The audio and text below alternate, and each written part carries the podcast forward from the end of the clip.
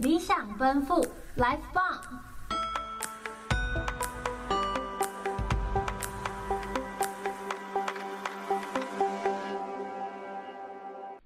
理想奔赴，Life 棒！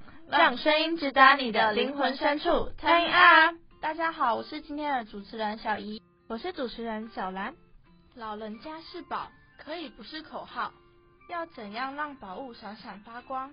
说不定只要许个愿望，就能带你通往梦想实践的地方。这句话是出自游志伟老师的文章《上胜町老奶奶卖树叶卖出上万年薪》。哎，对耶，我也常听到很多人把“老人家是宝”这句话挂在嘴上，说很容易，但要实际达成，是真的很难。是啊，是啊，这篇文章是关于老年人的工作，所以我要在这边跟大家聊聊，还有什么其他老年人的工作，让老人家是宝不再是个口号，化为一个实际作为。好啊，好啊，你快说说看，好想知道哦，因为我自己其实没什么在注意老人议题的相关讯息。别急嘛，我现在要说了。我发现老人能做的工作，其实不只有文章中提到的采事业，其实还有很多哦，像是家教老师、保姆，甚至还有老人是马拉松选手哦。马拉松选手也太酷了吧！但我印象中的家教老师好像都是年轻人比较多哎，你能多做说明吗？我想听听看。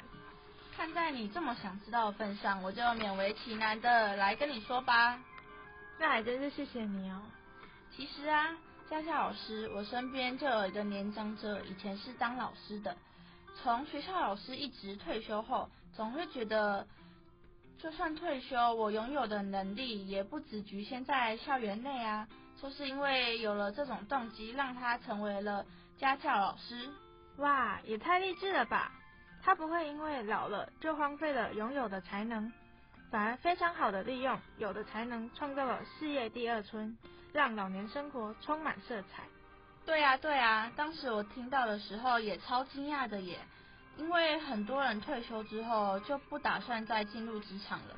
这种事情我也听了很多，就是退休版本的我不想努力了。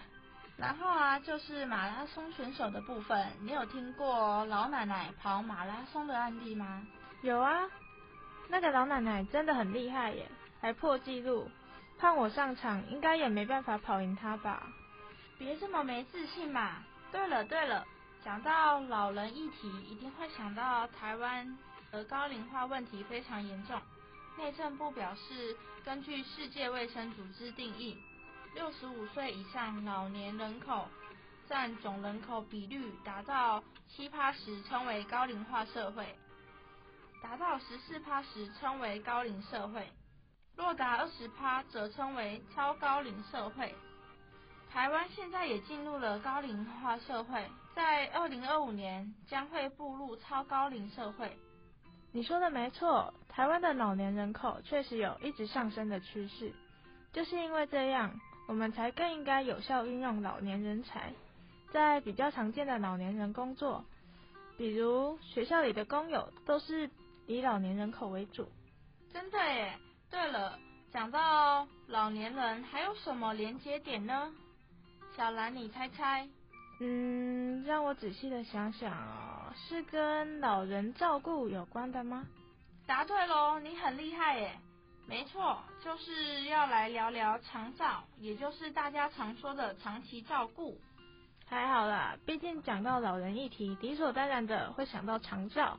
但刚刚一直没有提到，所以我就顺势猜中喽。原来如此啊！长照提供从支持家庭、居家、社区到住宿式照顾的多元连续服务，这是根据卫生福利部网站所看到的资讯。服务种类琳琅满目，不管是哪方面的需求，长照都能帮忙解决。哇塞！听你这么一说，我有在上网仔细看了服务的项目。真的比我想象的还要多诶，我以为长照只有居家照顾，没想到会这么多样化，竟然还有辅具的租借及购买，将居家空间打造成无障碍环境，能让老年人也活动自如的生活。不止你说的这些哦，现在的家庭不都以核心家庭为主吗？上有老下有小的情况，对核心家庭来说，生活压力极大，工作之余还要照顾年迈的父母，所以长照有个我认为很好的措施，照顾服务与聘雇外籍看护家庭可使用的长照服务。聘雇外籍看护家庭，然后什么？也太长了吧！我第一次听到耶。它的全名是聘雇外籍看护家庭可使用长照服务，有分成四类哦。第一类喘息服务，第二类专业服务与道宅沐浴车服务，第三类交通接送服务，以及第四类。辅具及居家无障碍环境改善服务，这四种类型。哇，连道宅沐浴车都有哦，也太完善了吧！但我认为喘息服务才是里面最有实质帮助的。怎么说呢？就是啊，你前面也有提到核心家庭喘不过气的问题，这时喘息服务就派上用场了，对吧？我认为这个对家庭是最有直接性的帮助的。是这样说没错啦。但不是说你需要这项服务，政府就一定会配给你哦。前提是要符合资格才能申请。资格？也太严格了吧？你来说说，到底要符合什么资格才能申请？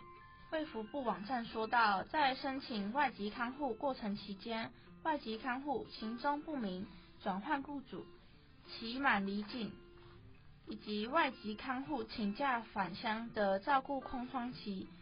符合以上条件，被照顾者经评估为长期照顾，需要等级第二级含以上，并出示相关证明文件者，可申请包括照顾服务的所有长照服务，以纾解外籍看护空窗期间的照顾压力。简单来说呢，就是家里的外籍看护如果行踪不明，或是他的服务期间已经满了，或是雇主已经换了人，就可以申请所有的长照服务，不让空窗期维持太长的时间。原来要申请喘息服务的条件有这么多啊！我现在才知道耶。至少你现在知道了。那你还知道有个老年人创立的乐团吗？不知道耶。乐团名称叫什么啊？这个乐团是出自一个纪录片哦。片中的乐团成员年纪。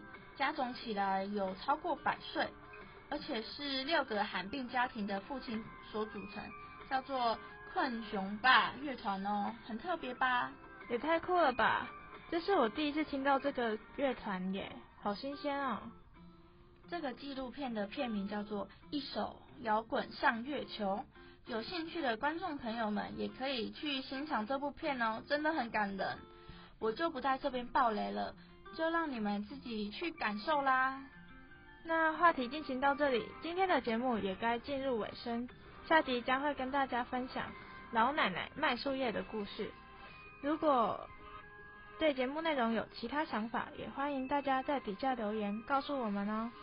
对有兴趣的听众们，麻烦帮我们分享出去，给亲朋好友知道哦。理想奔赴，Life 棒！我是今天的主持人小兰。我是今天的主持人小怡，期待我们下集再见。